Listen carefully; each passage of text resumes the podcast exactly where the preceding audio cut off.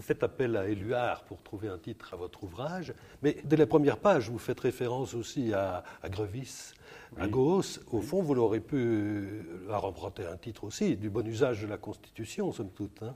C'était le titre initial que j'avais imaginé, le bon usage de, de la Constitution. C'est un titre que j'ai d'ailleurs déjà donné à un article qui a paru dans la revue belge de droit euh, constitutionnel. Et, puis, en, écrivant le, texte, je me suis dit, mais il y a quand même euh, deux questions fondamentales qui méritent d'être examinées. C'est d'abord le nom, la dénomination, l'appellation, le terme finalement de, de constitution, donc le nom. Et puis il y a aussi tout le travail d'écriture de la Constitution, comme comment écrire un texte constitutionnel. Alors j'écris ton nom, Éluard, venait immédiatement sous, ma plume. Et j'ai trouvé en plus de ça que c'était. Euh, c'est joli. C'est joli, c'est un peu poétique dans mmh. un domaine qui est peut-être un peu sérieux. Oui, c'est ça. Mais sérieux, vous le devenez très vite, hein, parce que vous parlez de la patrie en danger. Oui, bah, moi je ne suis pas aveugle. Euh, je constate que oui, la Constitution pose problème. La question du sens de la Constitution n'est pas évident pour nos, pour nos concitoyens. Et je relis cela, évidemment, aussi au problème du sens de l'État. Euh, L'État belge, euh, Covadimus, comme disent certains, euh, où va la Belgique, quel est son avenir, comment va-t-elle s'organiser, comment va-t-elle fonctionner demain? Un État ne peut pas vivre sans constitution. Une constitution est liée à l'État, et donc les deux thèmes sont fondamentalement liés. Mmh. Donc, au fond, c'est ça qui inspire votre réflexion. Mais parfois, on se dit, après tout, c'est somme de conseils, de bons conseils, à d'éventuels futurs rédacteurs d'une Constitution. Ah, mais la, Constitution, elle n'est pas écrite une fois pour toutes. Elle est révisée. Elle est même révisée très souvent. Elle a été, durant les, les 50 dernières années, de façon assez fondamentale. Nous ne sommes manifestement pas au bout de de nos peines et par conséquent, il faut peut-être tracer quelques, voilà, quelques lignes méthodologiques pour ce qui devrait être fait demain.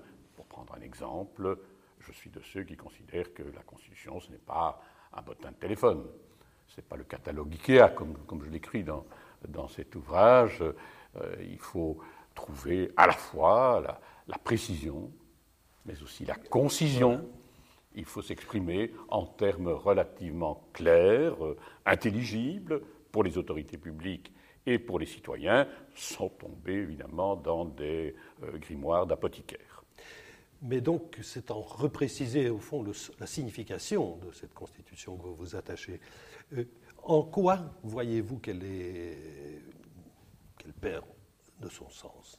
Bah, il y a quand même des phénomènes euh, importants, notamment venant de, l'extérieur, qui en viennent à dire mais à quoi sert encore la constitution d'un État À quoi sert la constitution de la Belgique alors que, par exemple, nous sommes engagés dans l'Union européenne Et je rappelle nous même qu'il y a euh, quelques années, bah, l'Union européenne avait réfléchi à l'idée de ce qu'elle appelait une constitution pour L'Europe, on n'avait pas jusqu'à dire. souligner le pour. Hein, euh, bah, on n'avait pas jusqu'à dire la constitution de l'Europe. Ça aurait été vraiment très, très ambitieux. Ça aurait donné le sentiment que les constitutions nationales avaient perdu le plus clair de leur utilité. Hein, euh. Ça a été tué en œuf. Il a fallu une consultation populaire aux Pays-Bas. Il a fallu un référendum euh, en France. Il a fallu peut-être aussi les avertissements donnés par un certain nombre de euh, spécialistes du droit constitutionnel dont, j'étais pour dire, écoutez,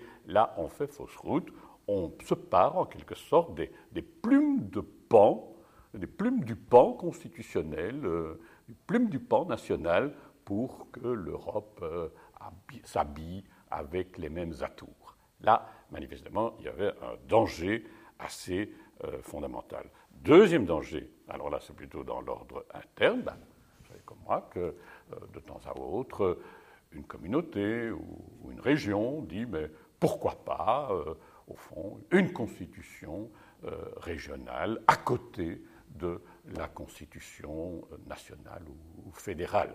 Et on s'inspire d'ailleurs d'expériences étrangères, États-Unis, Allemagne fédérale pour dire bah, il y a la constitution de la Bavière, euh, il y a la constitution du Rhin-Palatinat, etc.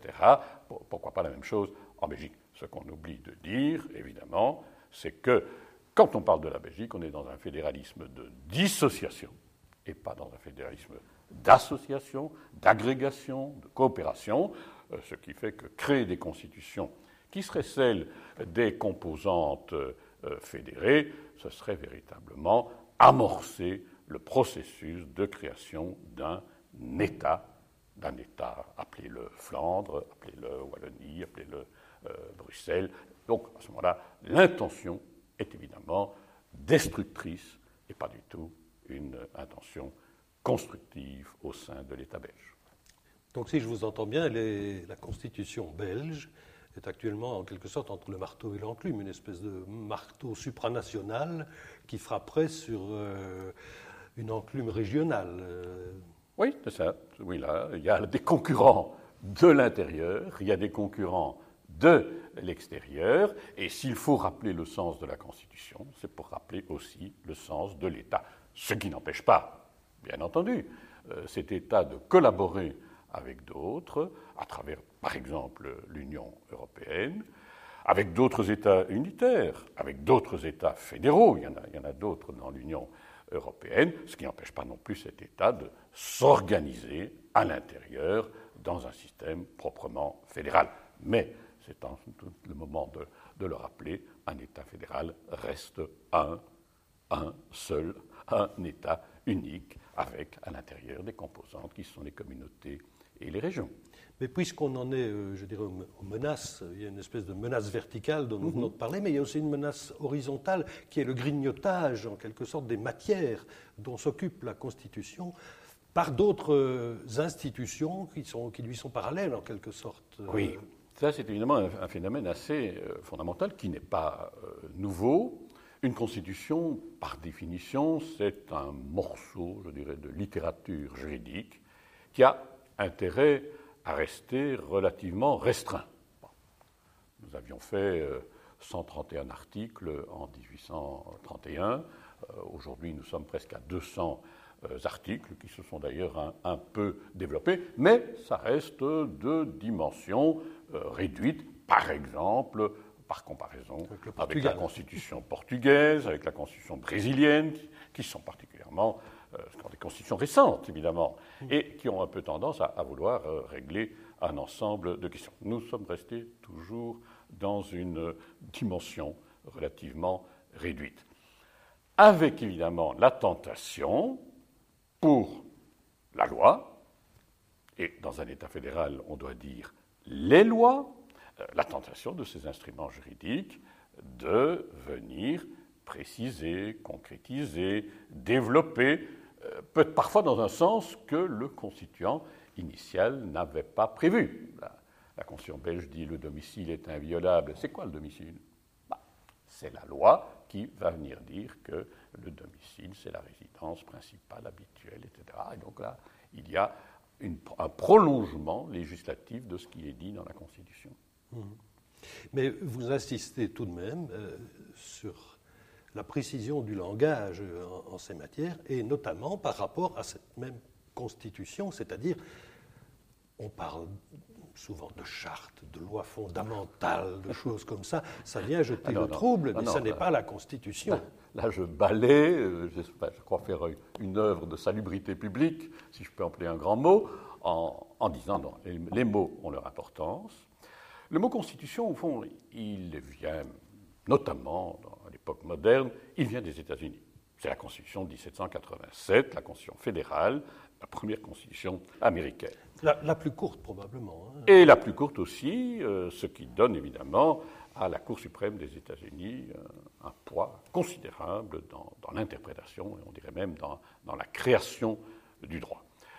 La France, à partir de 1791, va reprendre ce mode deux constitutions, constitution d'ailleurs monarchique en 1791, puis toutes les constitutions de l'époque révolutionnaire et de l'époque impériale. Le ton change un peu en 1815, lorsque nous sommes sous régime hollandais, et là, on emploie le mot de loi fondamentale. Loi là, on est déjà dans la confusion. Est-ce que c'est une loi? Est-ce que c'est pas une loi? Est-ce que c'est un type de loi euh, particulier? On est aussi dans la confusion en 1830, à, la veille de notre révolution, avec la charte de la monarchie de juillet, juillet 1830, euh, en France, la monarchie de, de Louis-Philippe. Alors, charte, ça c'est vraiment le, terme un peu euh, médiéval, la charte octroyée par, par un suzerain haut. Qui, vous donne euh, une, des droits et des libertés. Merci, sire, de nous avoir donné euh, ces droits-là. La Belgique s'inspire largement de la charte de la monarchie de juillet. Elle n'oublie pas tous les pouvoirs les de la dispositions de la loi fondamentale de 1815, notamment pour tout ce qui est budgétaire ou financier, mais par contre, elle affirme effectivement ce grand principe, tous les pouvoirs émanent de la nation, c'est-à-dire du Congrès national, national qui a rédigé la première constitution de euh, notre pays.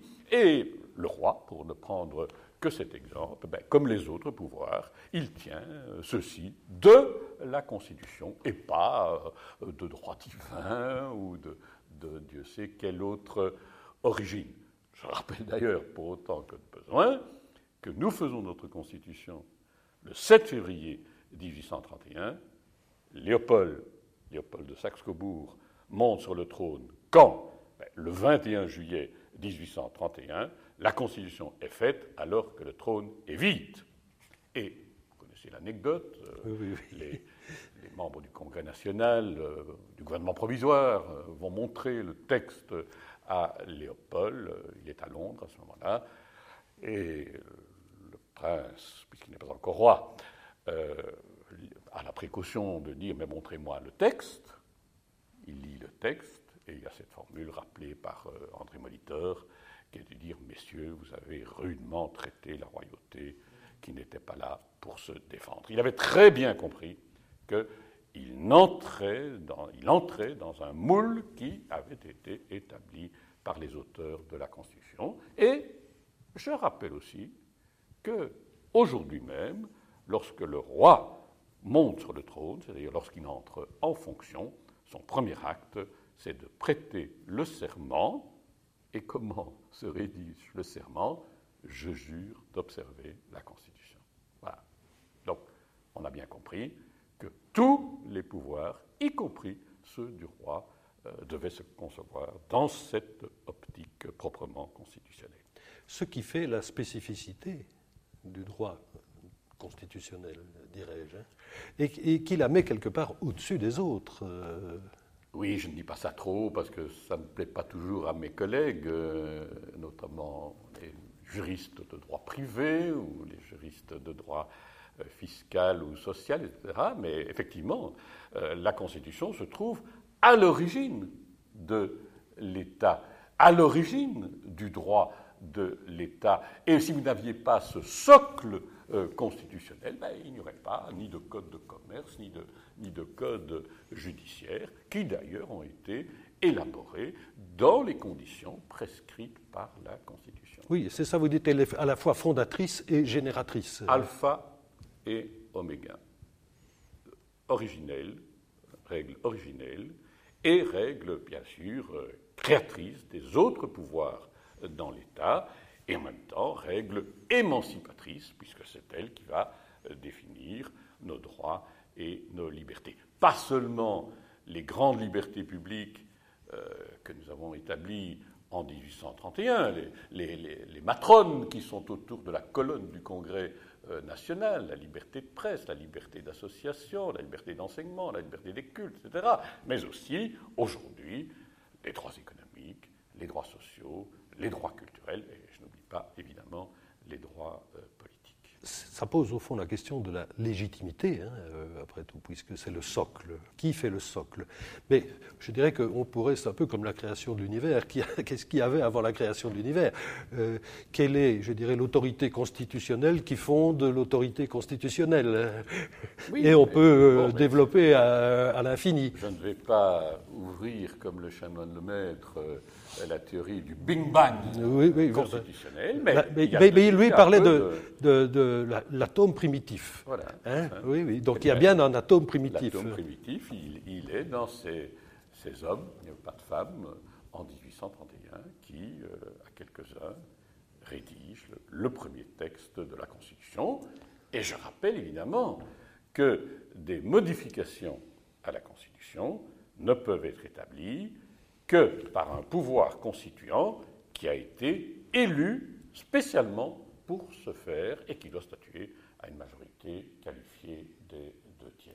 C'est quand même euh, démocratique. Oui, c'est ça, mais elle est fondée sur des valeurs aussi, qui sont censées être partagées, je dirais presque à l'unanimité. C'est un grand débat. Euh, c'est la théorie des valeurs, et c'est la question de savoir si la Constitution doit exprimer ces valeurs ou si elle doit se contenter d'en rendre compte. Ce n'est pas tout à fait la même chose.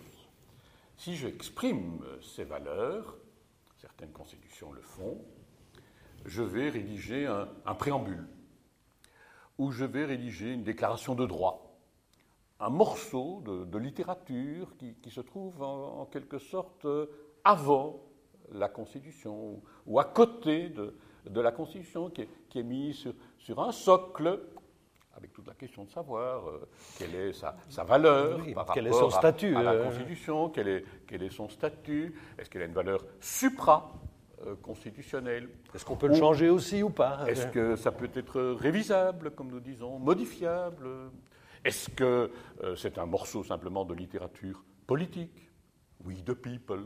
Bah oui, c'est très bien, oui, de people, mais qu'est-ce que vous en tirez comme conséquence pour le, le citoyen, ou bien est-ce qu'il vaut, et c'est la, disons, la, technique que nous avons suivie euh, dès le début de, de l'indépendance, est-ce que nous essayons d'inscrire dans le texte constitutionnel un certain nombre de principes qui traduisent ces préoccupations et ces valeurs? Je suis parlementaire, je suis professeur. La Constitution ne pas que la Belgique pratique le régime parlementaire. Mais elle n'est pas davantage une monarchie, euh, elle ne dit pas, elle n'est pas davantage une, démocratie. Euh. Elle ne dit pas que la Belgique est une société euh, démocratique. Mais ce qu'elle fait, par exemple en matière parlementaire, bah, elle crée deux chambres législatives. Elle détermine le statut de leurs membres. Elle indique la manière dont ils doivent travailler. Elle montre que c'est que la Chambre notamment est là pour contrôler le gouvernement, renverser, si nécessaire, un ministre. Mais ça, ce sont les traits d'un régime parlementaire. Et donc, il faut être, je dirais, euh, un peu, employer un grand mot, un peu malin, pour lire entre les lignes de la Constitution, voir apparaître un système politique, un droit intercalaire, le système euh, politique de la Belgique, au-delà des textes. Autrement dit, moi, je ne suis pas un obsédé textuel. Je ne suis pas là en train de me dire, mais est-ce qu'il y a nécessairement un texte qui dit cela? Il y a des textes, et je suis attentif aux textes. Vous le disiez il y a un instant, les, mots sont, choisis. La liberté de la presse, ce n'est pas la liberté d'Internet. Euh, la liberté de réunion, ce n'est pas la liberté d'association, etc faut être attentif au, sens euh, des mots. Mais d'un autre côté, il faut aussi euh, d'avoir lire entre les lignes, découvrir ce droit intercalaire qui, se glisse entre les différentes dispositions, entre les différents articles, pour donner évidemment à ce texte, euh, j'allais dire, de, la chair. C'est ce que j'allais dire, ça substantifie que moelle. Ça hein. substantifie que moelle. Et on pourrait développer la même chose à propos de, de la monarchie. Qui on n'emploie pas le mot monarchie. On dit qu'il y a un roi, on dit qu'il y a des règles d'hérédité, on dit que ce roi n'agit pas seul, etc. etc. La démocratie, bah, la démocratie, c'est quoi la démocratie? C'est le dialogue entre les dirigeants et les citoyens. La Constitution ne va pas dire que la Belgique est une société démocratique, mais elle va établir les instruments de ce dialogue et de cette concertation permanente j'ai tendance à croire qu'il est plus utile de pratiquer de cette manière-là que de proclamer de grands principes. Vous savez, c'est un peu comme les grands chênes qui sont dans nos forêts. Ils ont des racines, heureusement, il n'a pas de racines, il serait sans doute mort depuis longtemps.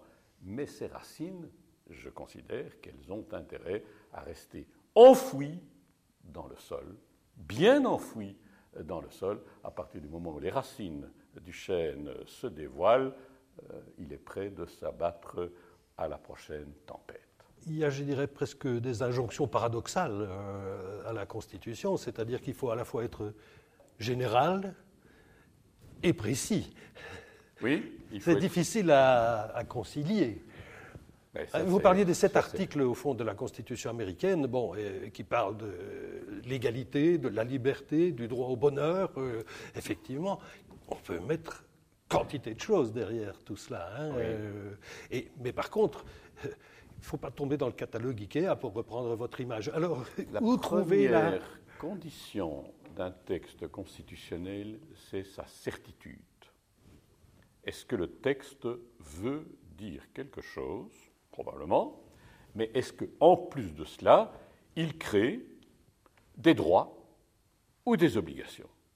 Des droits pour le citoyen, des devoirs pour le citoyen, des obligations pour les autorités, des fonctions qu'ils vont pouvoir assumer.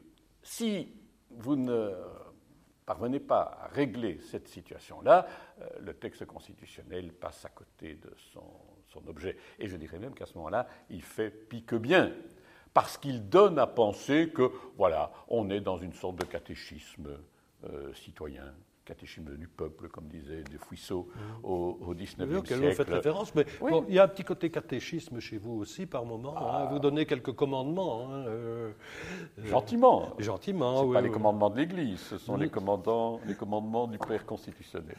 oui, oui, Je suis constituant aussi. Mais oui, bien sûr, mais je veux dire, c'est amusant quelquefois. Hein. Ne, faites pas ceci, ne faites pas ça, évitez ceci, évitez cela. Euh, voilà, mais on revient au bon usage. Tout à fait. Mais on parlait de la substantifique moi. Au fond, vous dites aussi qu'il faut une longue pratique de la Constitution, je dirais presque pour en extraire la quintessence. Euh, il faut s'en imprégner littéralement. Euh. Mais oui, si, si on reste évidemment à la surface des 195 articles, on ne va pas euh, très loin.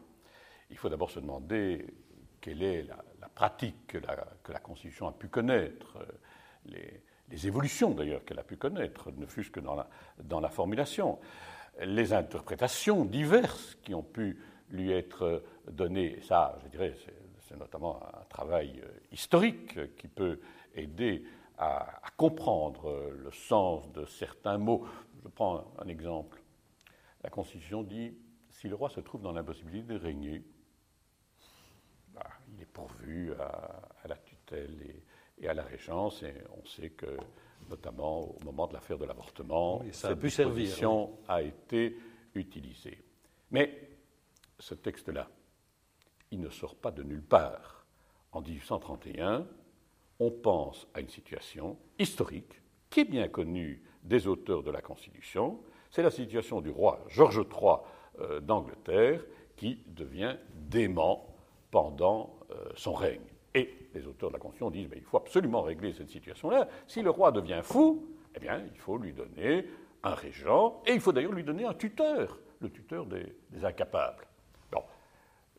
Il faut savoir ce qui a été écrit, pourquoi le texte a été écrit. Il faut aussi savoir si le texte, par la suite, ne peut pas évoluer et s'appliquer, par exemple, à la situation d'un roi euh, prisonnier. La question est posée en 1921, après la, guerre de, 14-18. Euh, Maurice Vautier, qui est un grand spécialiste du droit euh, public, dit oui, mais c'est très bien ça, le roi chevalier, le roi à la tête de ses troupes, le roi sur les bords de l'Isère, etc. vous connaissez la géographie qui, qui se développe à ce moment-là. Vautier dit oui, mais et si le roi à l'occasion d'une patrouille, euh, était fait prisonnier par l'ennemi, qu'adviendrait-il? Est-ce que l'on peut appliquer la règle si le roi se trouve dans la possibilité de régner? La question rebondit. Après la Seconde Guerre mondiale, euh, si le roi se trouve à l'étranger et que politiquement il n'est pas en mesure de rentrer, est-ce que l'on peut désigner un régent, Charles de Belgique. Et, puis si le roi euh, ne se trouve pas dans l'impossibilité de régner, mais si le roi se met dans l'impossibilité de régner parce qu'il dit je ne veux pas signer telle ou telle loi, est-ce que c'est applicable? Donc là, l'histoire, l'interprétation juridique fait, fait, un travail extrêmement utile. Euh, c'est un peu comme l'eau du fleuve. Hein. Elle coule, mais il y a tout de même des sédimentations qui, qui se font et, qui consolident le texte initial. Autrement dit, on ne peut pas prendre la Constitution et dire, euh, voilà, je la lis comme un ignare, sans savoir d'où elle vient, sans savoir où nous sommes, sans savoir aussi d'une certaine manière où, nous allons. Il y a là un, tissu constitutionnel, parfois je parle de tapisserie constitutionnelle, avec des fils euh, entrecroisés euh, sur une trame, le texte initial. Ben, si on veut vraiment voir la tapisserie de Bayeux, il faut avoir l'ensemble et pas simplement le petit fil que l'on va à un moment ou à un autre tirer. Ce qui me frappe aussi dans ce que vous écrivez, c'est la différence, je dirais, entre ce qu'on pourrait appeler des constitutions à l'ancienne, qui sont euh, probablement toutes en vigueur, et des constitutions plus modernes. Parce que, euh, euh, dites-vous, les conditions, le contexte dans lequel elles ont été faites dans le passé était assez différent euh, de ce qu'on connaît aujourd'hui. Euh, sur deux points sur lesquels vous insistez, c'est leur côté programmatique aujourd'hui et sur, le sur leur côté anticipateur de conflits. Euh, hein, je veux dire qu'il y avait davantage, semble-t-il, de consensus, dirais-je, dans le passé qu'aujourd'hui. Et donc les constituants fonctionnent un peu différemment, je dirais, dans un autre climat. Mon collègue Eivin Smith, qui est professeur à l'université d'Oslo, professeur de droit constitutionnel, a organisé il y a une dizaine d'années un colloque à Oslo qui portait sur le thème de Old Constitutions. Et l'intérêt de ce colloque, c'était vraiment de montrer que les, anciennes constitutions, mais les constitutions qui sont encore en vigueur, au moins en partie aujourd'hui, euh, c'est pas la même chose que, les nouvelles constitutions, les constitutions récentes, notamment toutes celles qui ont vu le jour euh, durant la deuxième moitié du XXe siècle. En fait, il y en a, il y en a quatre. Hein. Euh, il y a la Constitution américaine de 1787, il y a la Déclaration française des droits de l'homme et du citoyen de 1789, mais qui a été réinscrite dans le préambule de la Constitution de la Ve République de 1958 et qui sert encore au Conseil constitutionnel pour rendre ses décisions. Il y a la Constitution norvégienne de 1814 et il y a la Constitution belge de 1831. Ça, c'est les quatre vieilles constitutions qui sont toujours en vigueur. Et ce que nous avons pu constater à ce moment-là, c'est qu'au fond, toutes ces constitutions témoignaient d'une certaine confiance. Confiance dans le citoyen, confiance dans les pouvoirs, confiance dans les relations qui peuvent s'établir entre les diverses autorités publiques, etc., etc.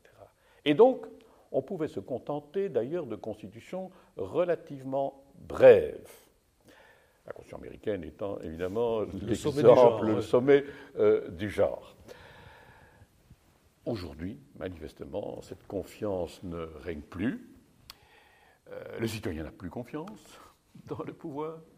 Les pouvoirs n'ont plus confiance euh, entre eux. Le fédéral n'a pas confiance dans le fédéré, le fédéré n'a pas confiance dans le fédéral, etc., etc. Et donc, vous allez évidemment rédiger le texte de la Constitution autrement.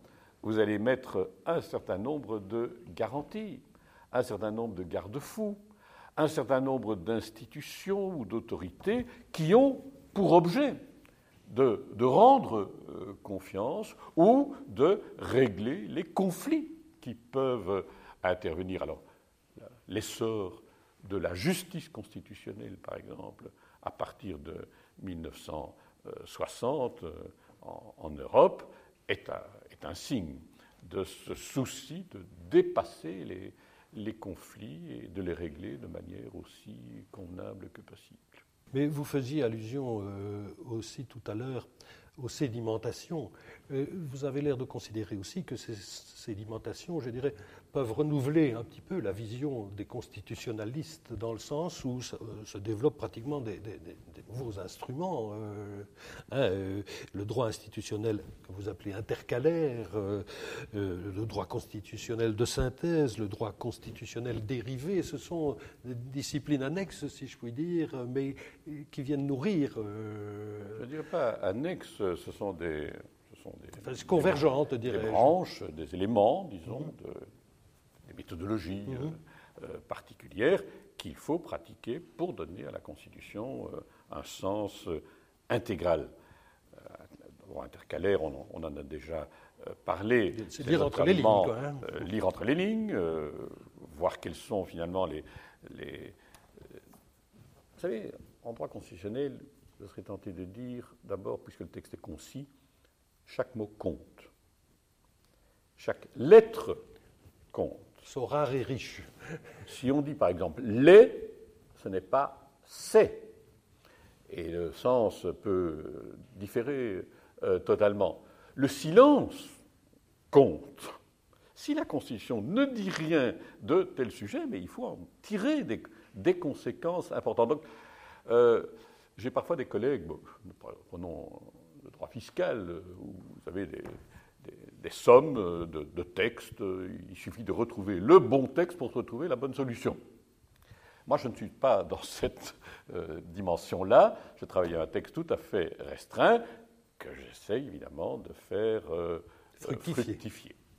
Alors, il y a ce droit de synthèse, qui est notamment le droit, je dirais, des professeurs, des pédagogues, qui, qui doivent retrouver à travers un ensemble de textes différents, quelles sont les, idées forces? Oui, donc un peu ce qu'on disait de la démocratie la euh, tout à l'heure. Euh, le, le, fédéralisme, euh, le, parlementarisme, les, grands principes, par exemple de, celui de, l'unité du, du, pouvoir exécutif, ou au contraire du bicamérisme qui fonctionne au niveau parlementaire, etc. Et puis alors il y a ce droit dérivé qui est notamment le droit des, des juges avec la question de savoir est-ce que les juges sont là pour servir le droit ou bien pour créer le droit? Euh, l'interprète a des marges d'appréciation qui peuvent être extrêmement euh, différentes et là je suis tout de même relativement prudent. Le juge peut très bien constater que le droit ne répond pas à une question, le droit est lacunaire, comme, comme nous disons, ben, ça c'est un avertissement donné au pouvoir constituant ou au pouvoir législatif de dire maintenant, il s'agit de combler cette lacune et il s'agit de le faire peut-être dans des délais que je vous assigne. Alors la Constitution, elle règle au fond le fonctionnement politique d'une société, mais à la fois du point de vue des gouvernants, notamment au travers de la séparation des pouvoirs, et du point de vue des gouvernés par la définition des, libertés, des droits et des, et des devoirs. Ça, c'est la leçon majeure de la Déclaration française de 1789. Il y a dans cette déclaration un, article qui est vraiment. Oui, qui est, le, socle. Génial. Oui. Génial, euh, l'article 16. Euh, Il n'y a rien à ajouter ni rien à enlever, en fait, je euh, dirais. Toute société, toute société dans laquelle la garantie des droits, garantie des droits, là on y est, voilà, les droits de l'homme, les, droits du citoyen n'est pas assurée, ni la séparation des pouvoirs déterminée n'a point de, constitution. Il est difficile d'être plus clair. Il n'y a rien à enlever ni à ajouter. D'être plus absolu. Euh, si, vous si, vous ne consacrez pas les droits de l'homme et si vous n'organisez pas les pouvoirs de manière euh, ordonnée comme le souhaitait euh, Montesquieu, vous pouvez faire tout ce que vous voulez, mais vous n'érigez pas une constitution. Vous ne répondez pas, disons, à l'objectif qui est d'avoir un texte qui puisse servir de base dans une société démocratique mais vous ajoutez rapidement que dans cette séparation des pouvoirs, aujourd'hui, on doit bien constater tout de même qu'un de ces pouvoirs a pris quasiment le pas sur, sur les autres, alors qu'on a tendance à imaginer, quand on parle de séparation des pouvoirs, qu'il y a une espèce de pondération euh, équitable entre ces pouvoirs. Euh, l'exécutif, aujourd'hui, euh, a le pas sur les deux autres, hein, assez largement. Je rappelle d'abord que Montesquieu, qui était magistrat, au Parlement de Bordeaux, Parlement, c'est-à-dire euh, tribunal dans l'Ancien Régime, euh, Montesquieu n'a jamais employé le mot séparation des pouvoirs ni division des pouvoirs. Ça, c'est la doctrine qui, par la suite, a, trouvé une formule euh, qu'il a cru, qu'elle a cru. Il y a beaucoup de choses qui vont sans dire euh, dans, tout ça. Montesquieu, au contraire, dit dans l'esprit des lois que les pouvoirs doivent aller de concert. Ils doivent collaborer, ils doivent coopérer. Il ne faut pas, surtout pas, organiser la guerre des pouvoirs. Et comme si on était dans une sorte d'affrontement, le pouvoir exécutif d'un côté, le législatif de l'autre, et puis le judiciaire qui, intervient dans l'un ou l'autre domaine. Non, Montesquieu dit au contraire, ils doivent aller de concert, ils doivent essayer de travailler ensemble. Donc ça c'est une première notion. Deuxième aspect du problème, c'est que l'évolution des sociétés politiques a fait que, d'abord on s'est rendu compte qu'il n'y avait pas de séparation organique entre les pouvoirs. Les ministres au XIXe siècle, ils étaient dans le Parlement. Autrement dit, les parlementaires étaient dans le gouvernement. Il n'y a déjà pas de séparation euh, institutionnelle. Maintenant, on a fait, on l'a établi euh, depuis maintenant 25 ans. Et par ailleurs, on se, rend bien, compte que qui prépare la loi? Ben, C'est le gouvernement, c'est l'administration, c'est le cabinet du ministre, c'est l'ensemble des services qui travaillent dans le cadre de ce pouvoir gouvernemental. On, ne dit plus d'ailleurs pouvoir exécutif, on dit pouvoir gouvernemental, qui montre à la fois son ampleur et, son efficacité. On n'est pas là uniquement pour exécuter une loi, on est là pour concevoir la loi, préparer la loi. Et puis cette loi, ben, elle est servie, j'allais dire, toute chaude aux, assemblées parlementaires. et puis il y a ce qu'on appelle la discipline de parti aussi. Euh, euh. Voilà. Et les partis. En fait, on n'est pas, aujourd'hui, on n'est plus dans une opposition entre le législatif et l'exécutif, on est dans une opposition entre la majorité, majorité qui se trouve évidemment au gouvernement et dans la plus grande part de l'Assemblée parlementaire, et l'opposition, qui, elle, ne se trouve que dans euh, l'Assemblée parlementaire. Et donc, l'exécutif, euh, incontestablement, a pris le, dessus. C'est lui qui prépare les budgets, et il est le seul à pouvoir le faire. C'est lui qui négocie les traités internationaux. Euh, c'est lui qui dirige les services de l'administration. C'est lui, à 90%, qui prépare la confection de la loi. Les projets gouvernementaux sont majoritaires, mais grandement majoritaires par rapport aux propositions de loi, etc. etc. C'est un phénomène qui n'est pas propre à la Belgique, c'est un phénomène qui est propre à l'ensemble des sociétés euh, contemporaines. Oui, mais si on en vient alors dans ce cadre-là euh, à évoquer ce que vous disiez en commençant, après tout, mais à quoi bon une constitution euh, Mais même chez les constitutionnalistes, si j'ai bien lu euh, les tendances, euh, c'est peut-être une secte, dites-vous, mais, mais c'est une secte avec des courants, et quel courants quelquefois opposés. Hein. La constitution, très bien si on peut, mais on la viole si nécessaire. Voilà. J'ai des collègues qui ont manifestement l'échine fort souple et qui reprennent un peu la formule que vous venez d'évoquer, la Constitution si c'est possible, en dehors de la Constitution si c'est nécessaire, et à ce moment-là, dès qu'il y a un problème, dès qu'il y a une difficulté, bon, on prend beaucoup de liberté avec le texte euh, constitutionnel. Euh, ce n'est pas bien. Euh, ça, ce sont des, grands prêtres qui oublient la Bible euh, dont ils sont normalement les interprètes. Oui, donc euh, remettre en quelque sorte la Constitution au cœur du jeu politique. Au milieu du village. On en était aussi euh, au conseil que vous donnez, parce que après tout, cette constitution doit être lisible en principe. Enfin, nul n'est censé ignorer la loi, mais nul ne serait censé ignorer la constitution non plus. A fortiori, dirais-je. A fortiori. Est-ce qu'elle est lisible? Parce que c'est un peu contradictoire avec ce que vous dites. Je veux dire, pour en saisir toute, euh, à la fois la richesse et les nuances, euh, il faut en avoir une longue pratique. Ça devrait être un livre de chevet pour tous les citoyens, en quelque sorte. Tout à fait, mais elle est sur ma table de nuit, n'est-ce pas? Mais euh, je dirais que la, Constitution belge, telle qu'elle a été rédigée au, mm. départ, était certainement un, modèle du genre. Elle était courte, elle était claire, elle était précise, elle employait un certain nombre de mots et de concepts, euh, à la fois juridiques et, politiques, qui étaient euh, ciselés. Et la preuve en est, c'est que cette constitution belge a été euh, imitée, copiée, parfois de manière éhontée, par toute une série de sociétés européennes, y compris d'ailleurs des sociétés hors Europe. Ben voilà, le Luxembourg, les Pays-Bas, euh, la Grèce, euh, euh, la Bulgarie, la Roumanie, l'Égypte, tout le monde a, copié la Constitution, qui avait cette originalité, je crois qu'il faut le, souligner, parce que c'était quand même des, visionnaires, ceux qui l'ont écrit. c'est pas simplement d'être un, ramassis de dispositions institutionnelles, ce qu'on appelle parfois la tuyauterie, institutionnelle, mais il y avait au cœur même de la Constitution, le titre 2, c'était les Belges et leurs droits. Ah, ça c'était vraiment nouveau. Avant, on faisait des déclarations, des chartes, etc. À l'extérieur de la Constitution, ici, il y a à la fois l'organisation des pouvoirs et les droits des citoyens. On revient à la déclaration de 89.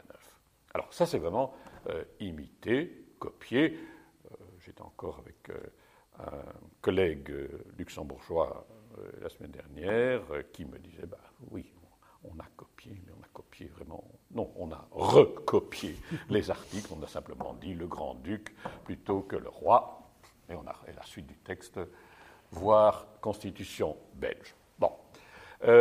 donc la base était vraiment quelque chose qui, qui était bien, bien fait, bien, bien écrit et en plus de cela, qui ouvrait, qui ouvrait les portes, qui permettait euh, à la fois au pouvoir et aux, citoyens de, de, fonctionner dans une société qui n'était pas encore très euh, démocratique.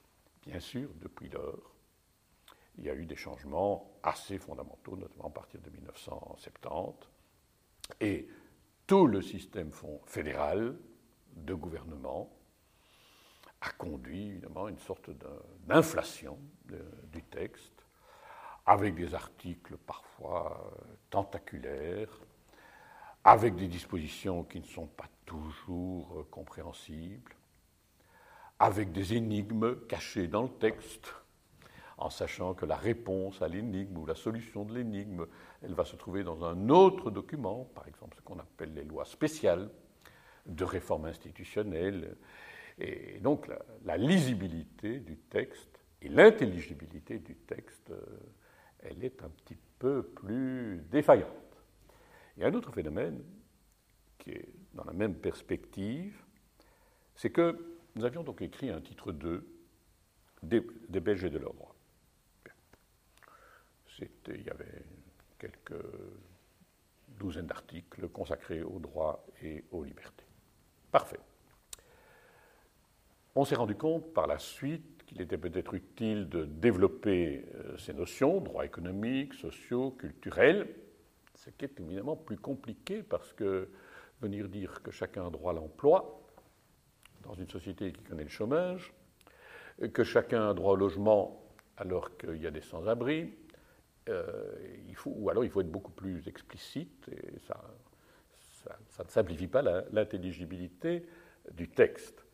Et par ailleurs, il faut savoir que nous sommes engagés au niveau des Nations Unies, au niveau du Conseil de l'Europe, au niveau de l'Union européenne, dans des organisations internationales qui elles-mêmes se sont mises en tête de concevoir des textes qui définissent eux aussi ces mêmes droits, que ce soit les droits politiques, que ce soit les droits civils, les droits économiques, sociaux et culturels.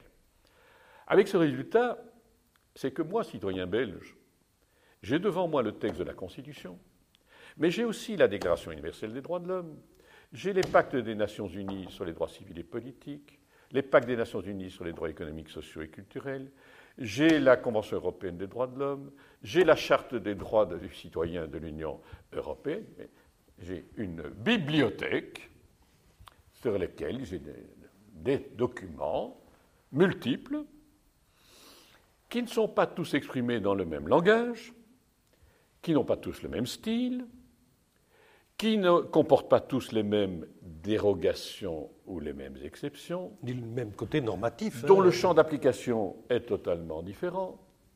La Déclaration universelle des droits de l'homme, c'est un beau document, purement politique, sans aucune valeur juridique.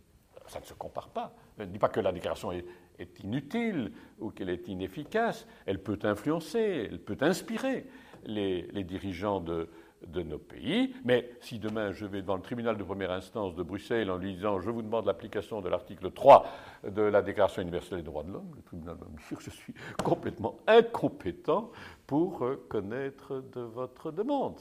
Et il y a là parfois un effort, je pense qu'il devait être accompli, et c'est une invitation que, j'adresse un peu à mes, à mes collègues, euh, les constitutionnalistes, mais mettez-vous autour d'une table, essayez de, rédiger et un document de synthèse, un document harmonisé, pour que le pauvre citoyen se retrouve dans ce magma de, de textes qui touchent tous de près ou de loin à une même problématique. Ajoutez à cela qu'il y a des tribunaux à Strasbourg, à Luxembourg, à Bruxelles, etc., euh, qui, traitent tous des, mêmes questions, ou à peu près, avec des jurisprudences, inutile de dire, qui ne concordent pas euh, en tout point. Ça n'est pas très heureux.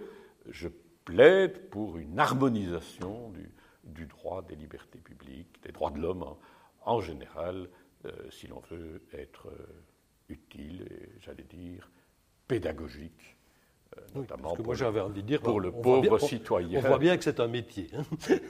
Oui, c'est un métier. voilà.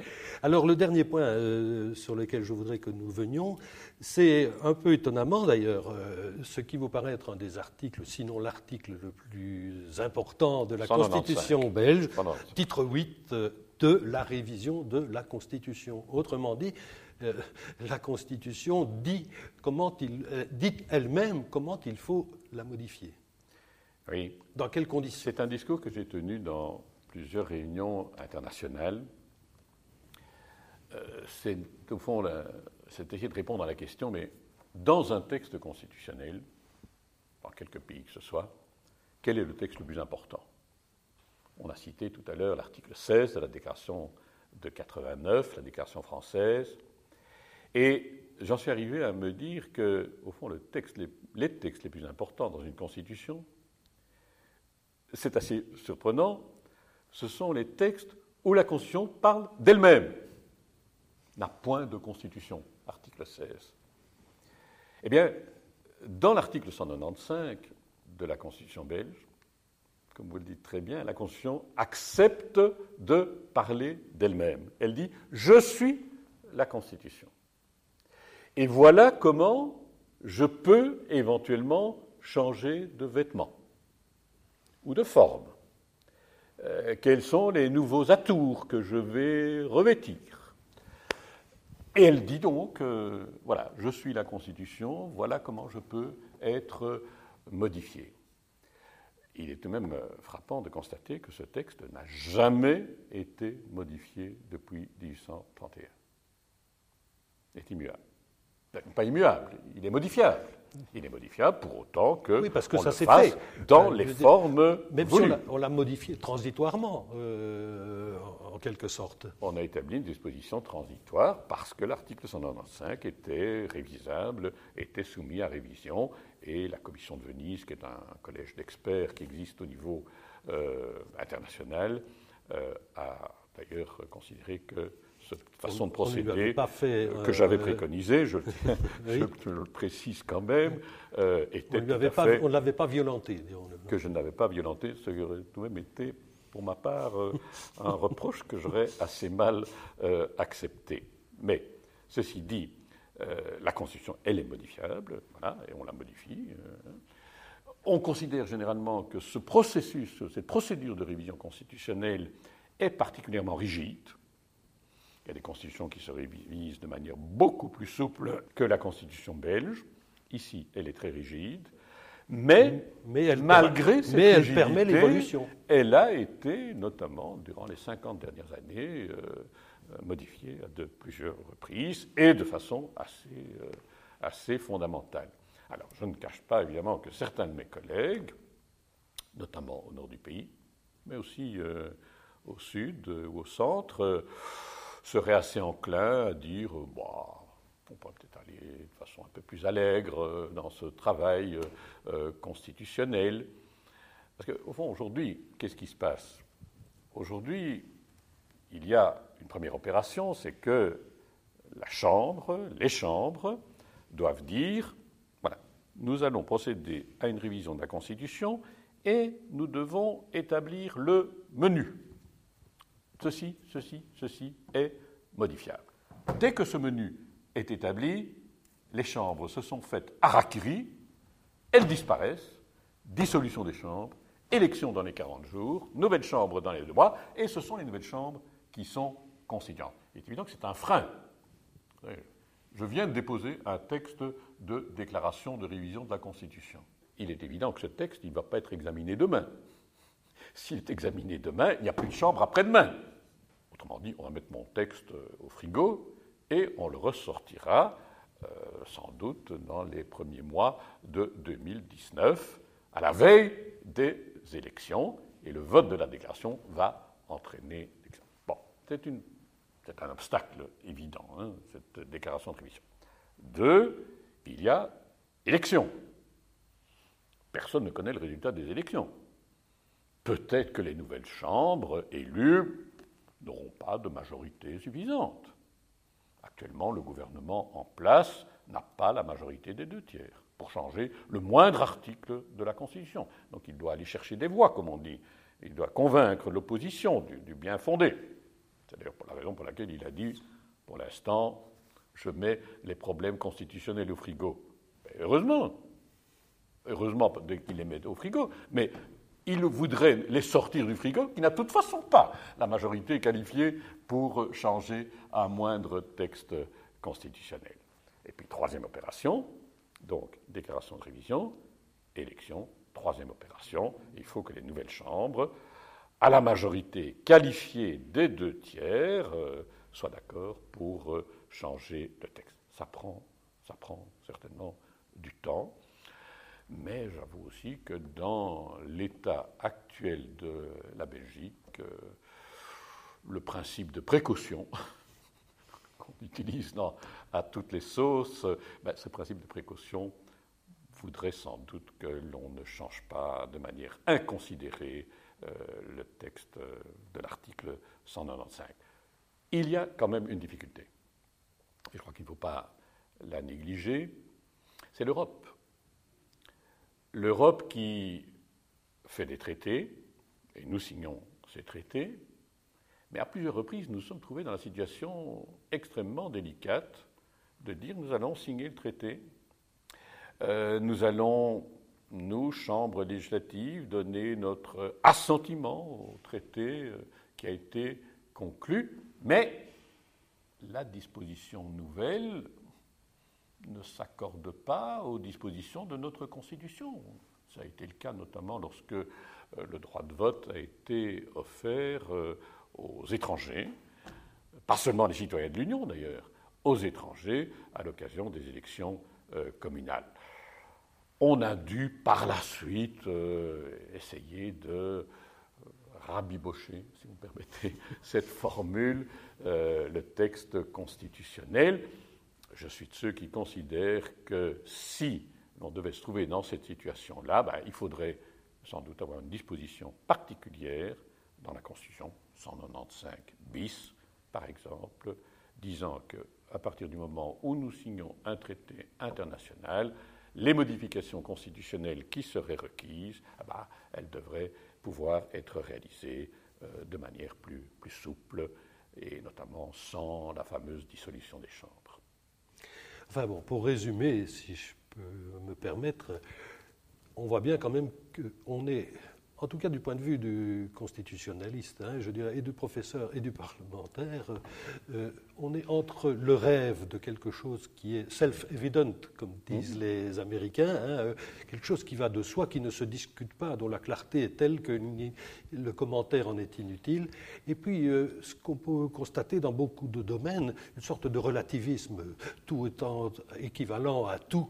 Il n'y a pas de relativisme, mais de complexité. Oui, mais enfin, même de je veux dire que tout. L'État fédéral est compliqué. Tout vaut tout, quoi. tous les avis se, se, ah valent, se partagent, enfin. Euh, ah, je ne suis pas très relativiste. Non, non, mais il faut donc être euh, quelque part sur la ligne de crête entre les deux, dirais-je. C'est une bonne formule. Sur la ligne de crête, et au fond, cet ouvrage, vous savez, c'était pas tellement. C'est pas un testament hein, que j'ai écrit, c'est plutôt une ligne de conduite, un programme et surtout une méthode pour travailler utilement en matière constitutionnelle dans les années qui viennent.